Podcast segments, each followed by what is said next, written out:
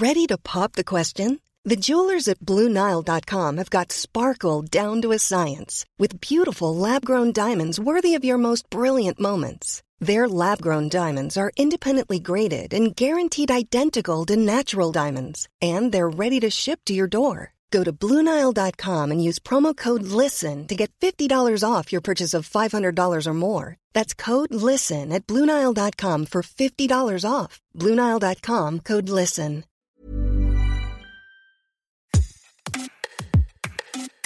Bonjour, c'est Anne-Laetitia Béraud. Bienvenue dans Minute Papillon, un podcast original de 20 minutes. On évoque aujourd'hui l'épidémie de Covid-19 et les morts de ce nouveau coronavirus dans notre pays. Le 25 février 2020, la mort d'un professeur de technologie du collège de Crépy-en-Valois dans l'Oise devint le premier décès officiel de cette nouvelle maladie. Trois semaines après le confinement général du pays est mis en place, c'est la bascule dans un monde inconnu. Nous sommes en guerre. Le président Emmanuel Macron le 16 mars 2020. Nous ne luttons ni contre une armée, ni contre une autre nation. Mais l'ennemi est là, invisible, insaisissable, qui progresse. Et cela requiert notre mobilisation générale. Deux ans après, février 2022, le gouvernement prévoit la levée de la quasi-totalité des restrictions en vigueur si l'amélioration des indicateurs sanitaires se confirme. L'heure est à l'espoir, mais aussi à l'oubli. Alors qu'on tombe toujours gravement malade, on meurt toujours du Covid-19 en France. À la mi-février 2022, près de 1600 décès ont été recensés à l'hôpital et dans les établissements sociaux et médico-sociaux en une semaine. Il s'ajoute aux 133 000 décès en France depuis le début de l'épidémie, selon les données de Santé publique France. Dans le monde, près de 6 millions de décès ont été comptabilisés, dont près de 2 millions en Europe, selon les chiffres du Centre européen de prévention et de contrôle des maladies.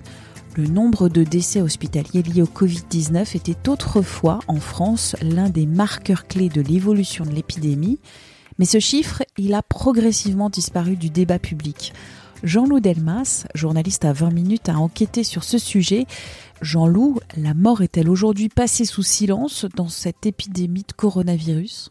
Plutôt qu'une disparition, il s'agit euh, d'une banalisation des morts alors que le nombre quotidien des décès était euh, très euh, massivement suivi lors du premier euh, confinement notamment, le bilan des morts s'est petit à petit banalisé. Il est aujourd'hui passé quasiment sous silence, dont la plupart des médias n'intéressent plus grand monde au sein de la population. Même le cap des 100 000 morts, c'est en avril 2021, a été plus vécu comme une fatalité que comme un vrai drame la mort ne se pleure plus à présent de manière euh, collective. Est-ce que cette banalisation des décès liés au Covid, c'est un phénomène que l'on retrouve partout dans le monde? C'est surtout une caractéristique pour les pays occidentaux qui n'ont pas attendu le coronavirus pour se désintéresser du deuil. J'ai notamment interrogé Marie-Frédéric Bach, qui est psychologue et qui dirige le Centre international des études sur la mort, qui m'a rappelé que les Français, par exemple, ont finalement très peu de notion du nombre de morts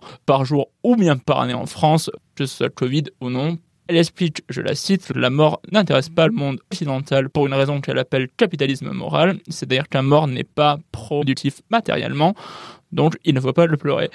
La mort est finalement réduite à une perception du danger pour les vivants, et donc c'est cette peur pour les vivants qui a remplacé le respect et l'importance pour les défunts. Donc il y aurait une prime qui est donnée aux vivants qui pourrait expliquer ce désintérêt pour le nombre de décès. Oui, c'est aussi ce que m'a expliqué le docteur en philosophie de la santé David Simard, qui m'a dit qu'aujourd'hui, entre la vaccination massive et l'idée que seules les personnes fragiles décèdent, il y a une majeure partie de la population, selon lui, qui se sont protégées contre le coronavirus ce qui n'était pas le cas lors de la première vague où les données étaient beaucoup moins précises et où il n'y avait pas le vaccin. Les morts à cette époque-là nous intéressaient plus de manière collective parce qu'on avait euh, l'impression de pouvoir être touché. Et c'est cette impression qu'on a euh, perdue par rapport au passé. On se sentirait moins concerné par euh, le sort des défunts que par le passé. Pour quelle raison? Première raison, c'est en fait qu'il y a une mise en distance de la population par rapport à ces personnes décédées. C'est-à-dire qu'aujourd'hui, en France, 91% des morts du coronavirus sont âgés de 65 ans ou plus. et que 65% d'entre elles souffrent d'une comorbidité, selon toujours les données de Santé publique France. L'âge médian du pays étant de 41 ans, ça fait qu'on se sent différent de ces personnes-là. Marie-Frédéric Bach, psychologue toujours, m'expliquait que cette polarité rend donc la mort irreprésentable et qu'elle crée un évitement de la mort. En résumé, c'est on s'en moque de ouais, titre et passe du moment que ce n'est pas nous-mêmes. Est-ce qu'il y a d'autres raisons? Toujours sur l'âge avancé des victimes, ça a pu conduire à l'idée que c'était des morts euh, naturelles entre guillemets, et donc elles seraient mortes de toute manière, que finalement ça faisait partie du cycle de la vie. C'est un discours qui s'est beaucoup développé, m'a expliqué le docteur en philosophie de la santé David Simard, qui m'a donc dit qu'une pensée eugéniste était à l'œuvre sur le fait que seuls les plus aptes doivent survivre.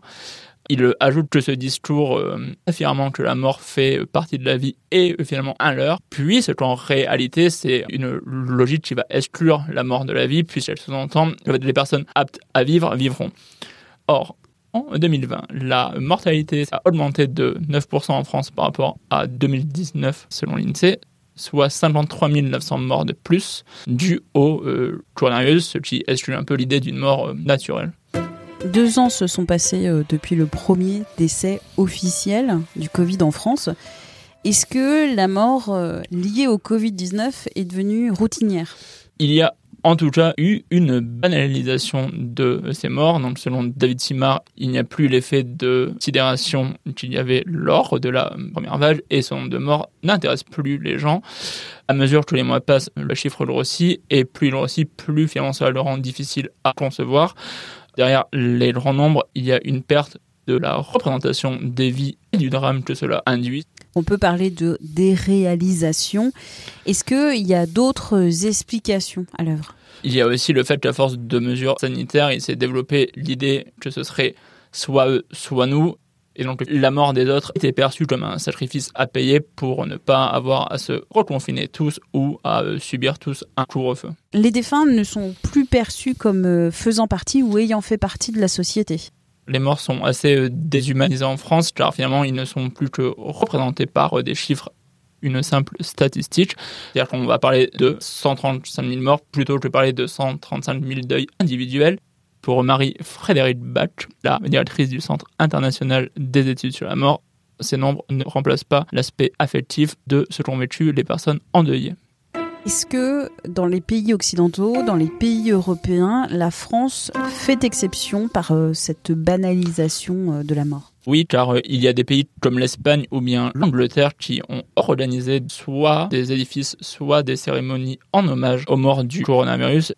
La France, elle, n'a jamais organisé un tel deuil euh, collectif sur l'épidémie. Pour la psychologue Marie-Frédéric Bach, c'est un fait dommageable. Elle m'a dit que reconnaître que des personnes ont trouvé la mort trop tôt relève pourtant de l'humanité essentielle. Pour rappel, près de 1800 décès liés au coronavirus à l'hôpital ont été recensés en euh, une semaine à la mi-février, dans une relative indifférence. Merci à Jean-Loup Delmas pour cet entretien. Minute Papillon, c'est un podcast original de 20 minutes que vous retrouvez sur toutes les plateformes d'écoute en ligne. N'hésitez pas à vous abonner, vous ferez ainsi grandir la communauté.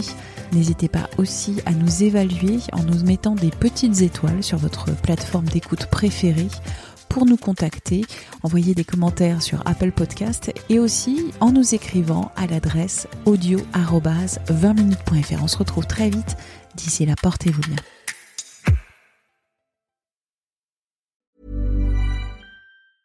Hey, it's Danny Pellegrino from Everything Iconic. Ready to upgrade your style game without blowing your budget? Check out Quince. They've got all the good stuff shirts and polos, activewear, and fine leather goods, all at 50 to 80% less than other high end brands. And the best part? They're all about safe, ethical, and responsible manufacturing. Get that luxury vibe without the luxury price tag. Hit up quince.com slash upgrade for free shipping and 365 day returns on your next order. That's quince.com slash upgrade.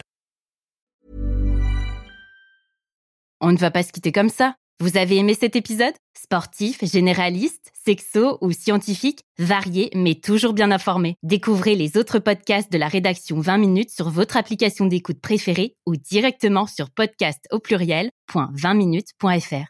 Et merci de nous avoir écoutés.